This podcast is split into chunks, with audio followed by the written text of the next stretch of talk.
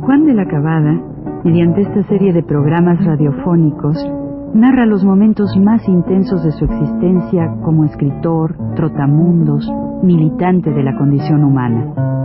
Todo lo cual es ya patrimonio de nuestra mejor literatura.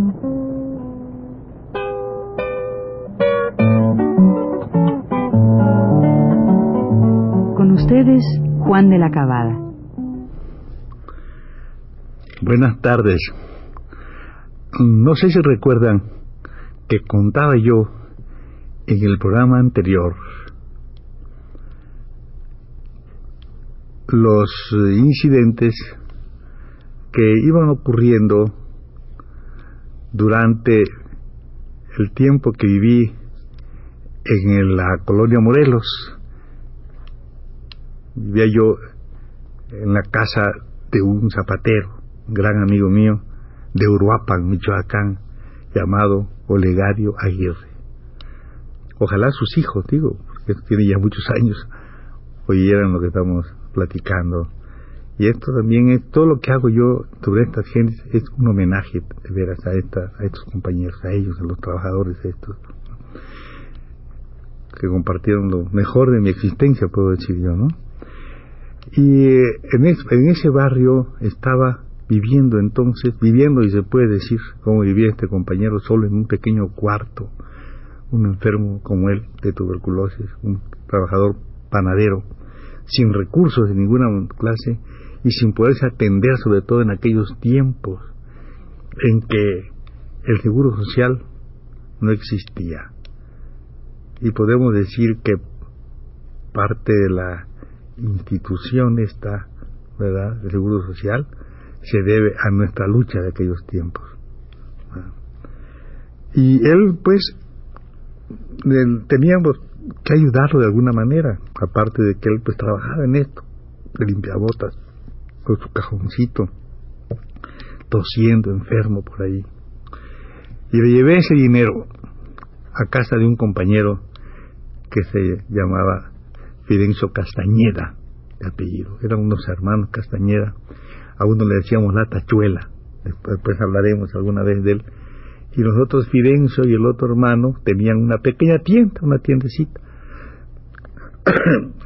él iba a recoger ese dinero, yo se lo dejaba, déjale ahí, y un día que le dejo los pesos ahí, al salir me encuentro con un tipo, veo así a un tipo que no se me podía a mí este pasar inadvertido porque era un güero vestido de overol, con un sombrero muy curioso. Y yo, naturalmente, enseguida sospeché, no es un agente de la policía. Y salí como si no lo hubiera visto y eché a caminar, pero él venía detrás de mí. Eh, así medio rechoncho él, así, ¿verdad? Güerillo él, rechoncho. Y caminé yo hasta esas calles, no sé si fue la calle de imprenta por ahí, cuando de repente me sale al paso un tipo a quien yo enseguida conocí. Sabía, yo tenía la memoria cómo se llamaba, él no sabía cómo, pero él yo sí sabía, se llamaba de apellido Pacheco. Este, al venir yo, me saca la credencial de policía y yo le hago caso, él le doy un manazo así a la, a la credencial y sigo mi camino, a la, libreta que hay. Y él, este, oiga, oígame, oígame, deténgase, que no sé cuánto. Y corriendo venía el güero ya viendo yo que no era, que no, no era, no podía ya, pues eran dos tipos, ¿no? Y era muy tonto que yo me echara a correr y eso, pues me detuve, ¿qué, qué pasa, no? Me dice, acompáñenos, y me llevan a un cuartel que estaba ahí cerca. Llegamos a ese cuartel, me metieron allí, estuve un rato allí, de pie allí, en los patios del cuartel, y al rato salió y me dijo, venga, ven, vente, vente, vente, porque estaban después enseguida, vente, vente y salimos los dos, llegamos a una cantina que estaba vacía. En esa cantina vacía me dice, quítate el saco, me quité yo la chaqueta y a ver, a ver las mangas, levántate. Y yo me empecé a ver, empezaron a verme por todos los brazos, ambos brazos. Y yo notaba así por el espejo, que sabe que los cantinas tienen un espejo muy grande, ¿no? Se ve el espejo, como el cantinero le hacía con la cabeza, se la movía como diciendo, no es este, negaba con la cabeza haciendo así que no, que no era yo, ¿verdad? Total, este, bueno, a cualquiera se da cuenta que lo que están buscando es un morfinómano, ¿no? Están buscando una persona que se inyecte, cree. Bueno, pero no era la primera vez que había pasado a mí esas confusiones. Luego a contar, ¿verdad? Ni tampoco esa fue la última vez. Una vez, este, una muchacha muy querida para mí, muy amable, muy compañera, después de que fuimos amigos, me decía, oye, fíjate tú, dice, que yo, cuando te vi la primera vez, pensé que tú eras drogadicto. yo me reía mucho, pero en realidad ella pensaba eso, ¿no? Pues te da por la, actitud o por lo que fuera, o por, ¿no? Quién sabe por qué, pero ella me dijo eso, me dio, no, me dio risa, pues claro que, pero nada más, ya, ah, sí que te, te pares. Y no es solamente eso, me ha pasado, ¿verdad? Quizá no diga yo el nombre, ¿no? Pero un amigo mío, todavía es mi amigo, muy querido amigo mío, que él sí es de esa cosa. Es un, es un dibujante muy conocido también.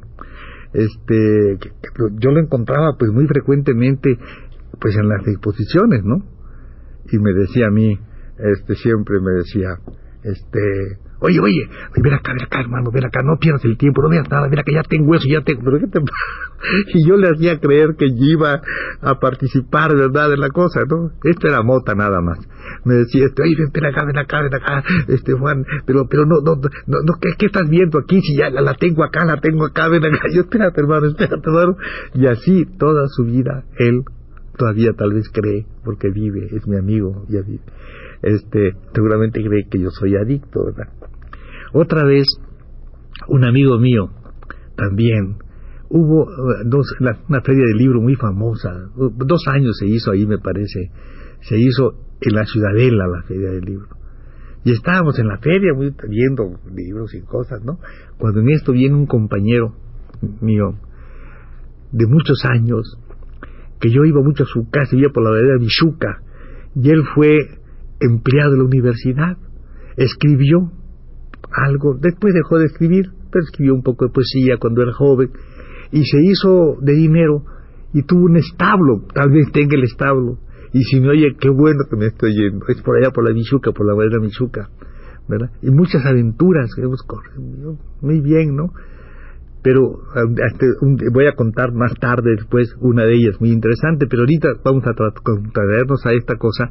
Y un día allí, en esta feria del libro, me dice, me dice después de estar este, viendo libros y cosas, me dice, oye, mano, vente, vente para acá, vente para acá.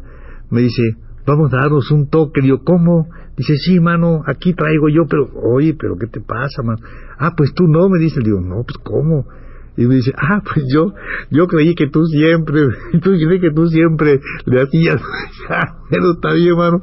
Pero una cosa insospechada, insospechada. Yo nunca sospeché que él fuera naturalmente pues adicto de eso. Del otro compañero, del, del, del, pintor, se explica un poco porque una compañera que vive todavía, y la quiero mucho, ¿verdad? La que, que conocí en París, tuvo unos, unos, este, unas florerías, allí en la calle Madero. Posteriormente tuvo la florería a donde está un pasaje que hay que va de la calle de, Bolívar y sale a Gante, ese pasaje allí, junto a una florería. Y un día que paso por allá, me dice ella, oye Juan, ven acá, ven acá, vayan a la casa. Bueno, vamos, y lo fui a su casa. Yo no podía pensar absolutamente, ¿verdad? Pues, amiga mía de París, muy buena chica, plana y todo eso. Y entramos ahí una sala, y esta sala tiene un, un foro, ¿verdad? Bueno, y había una gente sentada así, entre ellas estaba este amigo pintor, sentadas así, adosadas a la pared, todas ellas ahí, esperando, ¿no? Llegamos, yo subí al foro con ella, y una mesa que había, y nos sentamos los dos. ¿Verdad? Sentamos los dos. Yo me despedí al rato, me fui, pero a mí me quedó la impresión, cuando este me invitaba, que allí en ese lugar era una casa, un lugar donde se reunían los cuates a adquirir la droga. ¿Verdad? Y me vieron a mí sentado en la mesa del foro y dijeron, uh, este es el mero amo del negocio este, ¿verdad? Y me dio mucha risa. Y claro, ella la acabo de ver, un día la voy a saludar, está muy enferma ahora. Pero así es la vida, ¿no? Este, cómo se puede confundir la gente con uno, ¿verdad? Este, pensar que uno es lo que no es, ¿me entiendes? Es muy rarísimo, muy curioso. Bueno, de todo esto viene, digo, en este, quizá en función de esta vida, un poco al azar, un poco sin pensar en dónde vas a vivir. Y claro, los policías aquellos, ¿verdad? Me sacaron a mí los papeles, bueno, viendo que aquel no decía nada, y le decía, a mí, esto que está aquí, me lo das por inventario. Es una novela que estoy haciendo, y era una novela que estaba yo haciendo, sobre las cosas de, los viajes a bordo, lo que hacía cuando era muchacho, ¿no? En los marineros y eso. Y, y estos cuates, pues, me decían, aquí está la ruta. la ruta que iba a seguir el ladrón. Aquí está la ruta. a mí me da ese papel. Y entonces él me lo da y le digo, bueno, y ahora te voy a levantar un acta. ¿Qué es eso de abusar de la gente, de agarrar una persona en la calle y traerla tú? ¿Qué, ¿Pero por qué?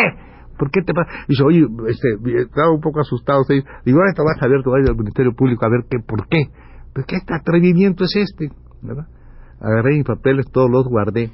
Y como llevaba yo una protesta firmada por Toledano y por don Alfonso Reyes, ¿verdad? Porque en favor de una persona que por fin, pues claro, era un muchacho este, este peruano, ¿eh? Entonces, este, pues está en peligro la persona esta, ¿no? En Chile estaba ahí, estaba. Entonces esos años había esas cosas y yo había una persona me dice, solamente por esta, no, llévame por esta protesta ahorita, vamos a la casa. Y él decía, pero si este lo conozco, y yo decía, ojalá no se acuerde, porque yo sí sabía cómo se llamaba él, se llamaba de apellido Pacheco, yo lo sabía porque al entrar a Belén, cuando conté aquello, él fue el que me llevó de la, de la inspección, él fue el, uno de los policías que me condujo de, de, la, de la inspección a Belén, ¿verdad? Entonces yo sí me acordaba perfectamente. Y yo, pero yo decía, ojalá no se acuerde, porque decía, pero ¿cómo te llama? Si yo, si yo lo conozco, yo lo he visto, yo sé dónde lo he visto, yo he visto en la cárcel, claro, está, pero él me estaba confundiendo, ¿me entiendes? Es lógico. Y yo decía, ojalá no se acuerde, y no se acordó nada. Ya salí, ¿verdad? Me, me fui con, bueno, me desembaracé de esta gentuza, esta, esta gente, y ya, eh, a seguir el camino. No sé si esa noche habré ido a dormir a una casa de un señor, de un compañero, ya murió por cierto, que le decían el botabotas, porque siempre andaba de botas, ¿verdad? Y tiraba los pies así como si botara la bota. Le decíamos el botabotas, paz, paz, paz, caminaba. Era un hombre excelente que se llamaba Rosenblum, judío por cierto, pero se llamaba para nosotros el compañero Rosas. Compañero Rosas era un hombre simpaticísimo, inigualable personaje que vivía en los altos de un café de chinos que había entonces en el callejón de 5 de mayo, ¿verdad? El compañero Botabotas, ¿verdad? Cuando no había dónde dormir, nos íbamos ya, Juliac y yo, a golpear de la puerta al Botabotas. Y entonces el Botabotas, que le daba asilo a un chino, porque era un hombre de, de gran así, ¿eh? a un chino pobre, que había un chino pobre que no tenía nada también donde vivir y donde comer, ahí le daba asilo al chino. Y cuando llegábamos nosotros decía, chino abajo. Entonces el chino se iba al suelo con, él, los dos se quedaban al suelo y nosotros estábamos durmiendo arriba, ¿verdad? Encima de la cama. Voy a contar este, después, en el próximo programa, cómo vamos a hilar esta conversación con una noche pasada, ¿verdad? En, la casa, en el cuarto, digamos, del hotel del compañero Botabotas. Hasta la próxima. Buenas tardes.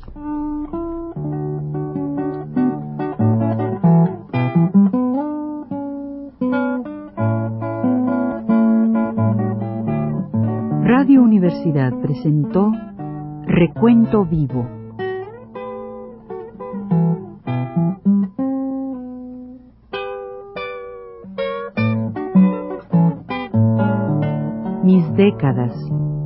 por Juan de la Cabada.